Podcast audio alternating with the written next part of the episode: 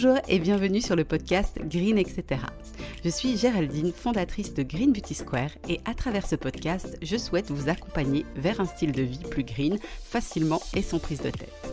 Alors on va bien sûr parler soins de la peau, approche naturopathique et holistique ou encore beauté naturelle, mais pas que. Je vous souhaite une très bonne écoute et on se retrouve tout de suite pour l'épisode du jour. Bonjour à tous, j'espère que vous allez bien et je suis super contente de vous retrouver pour ce nouvel épisode dans lequel on va aborder un sujet saisonnier qui est sur toutes les lèvres en ce moment, à savoir comment sublimer sa peau pour les vacances ou plus généralement pour l'été. Bien sûr, je pourrais me contenter de vous donner des astuces skincare et basta, mais si vous écoutez régulièrement le podcast, vous savez qu'une belle peau ne peut absolument pas se limiter à ce qu'on lui applique dessus. Elle est bien plus que ça, notre peau. Elle est un miroir de notre être, de notre bien-être global et elle est 100% connectée avec tout ce qui se passe dans notre corps et notre tête. Donc c'est parti, voici mes conseils qui sublimeront à coup sûr votre peau cet été. L'essentiel, c'est vraiment de revenir aux bases. On a tendance à les négliger justement parce que ça peut sembler trop basique, alors que les bases sont indispensables.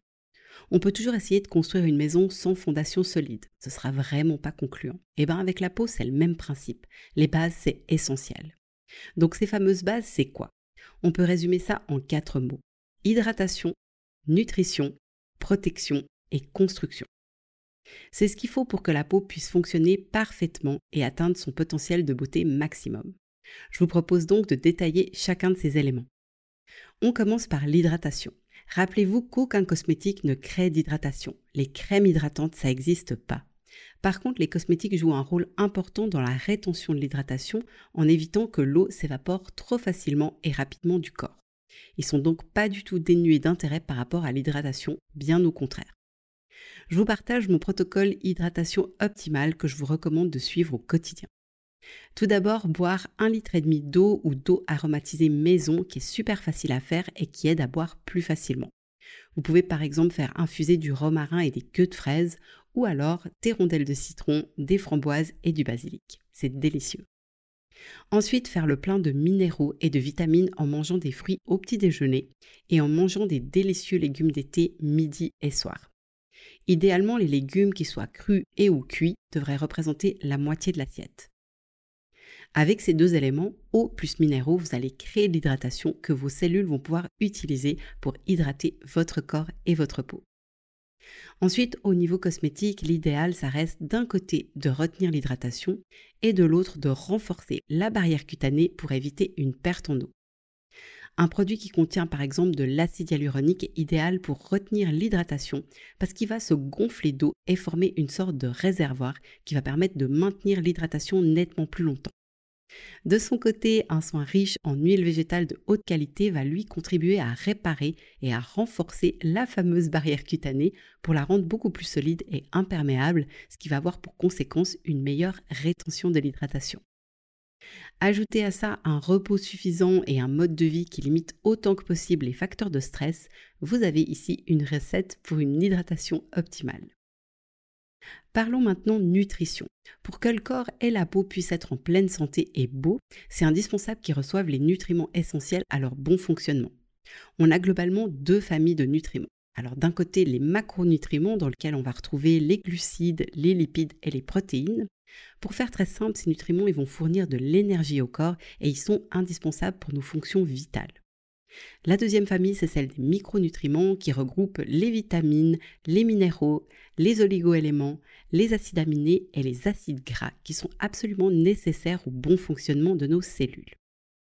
Pour apporter au corps et à la peau une nutrition de qualité, l'idée c'est de privilégier au moins le 80% du temps une alimentation qui soit riche en bons nutriments et d'éviter autant que possible ce qui encrasse, intoxique et fatigue l'organisme c'est-à-dire tous les aliments et plats dénués d'intérêt nutritionnel comme les chips, les bonbons, les gâteaux, les sodas, les plats industriels tout prêts, etc. Comme on l'a vu plus haut, il est vivement recommandé de consommer une grande quantité de légumes et de fruits, mais aussi d'apporter au corps des protéines de qualité et de les varier entre œufs, viande, poissons ou encore légumineuses, de consommer des lipides de bonne qualité comme des huiles riches en oméga 3 par exemple, et d'apporter des glucides qui comportent des nutriments intéressants pour le corps comme par exemple des céréales complètes. Pour manger sain, il n'y a vraiment pas besoin de se prendre la tête et on peut rester très simple. Vous choisissez quelques légumes, une source de protéines et une source de glucides, vous parsemez le tout de lipides de qualité et vous pouvez apporter une touche de plaisir en plus avec des herbes aromatiques. Par exemple, un plat que j'adore faire et qui me prend littéralement 10 minutes, c'est de mettre une tranche de pain au levain dans le four avec des rondelles de tomates et de mozzarella. Une fois que la mozza fond légèrement, je sors le pain du four, j'arrose d'huile d'olive, je rajoute un peu de basilic et je mange ça avec une salade verte, assaisonnée avec du sel, du poivre, un peu de vinaigre balsamique et encore un petit peu d'huile d'olive. Simple, efficace, nutritif, et voilà. On passe maintenant à la troisième base, à savoir la protection de la peau. En été, la peau elle va être soumise à de nombreuses agressions extérieures comme les rayons UV, le chlore de la piscine, le sel de la mer, souvent le vent aussi, mais également la pollution. C'est donc bien sûr indispensable de protéger sa peau pour ne pas endommager la fameuse barrière cutanée et s'exposer à une potentielle foule de petits désagréments avec sa peau. La règle de base, c'est d'utiliser une protection solaire à indice élevé en cas d'exposition suivie au soleil de plus de 15 minutes.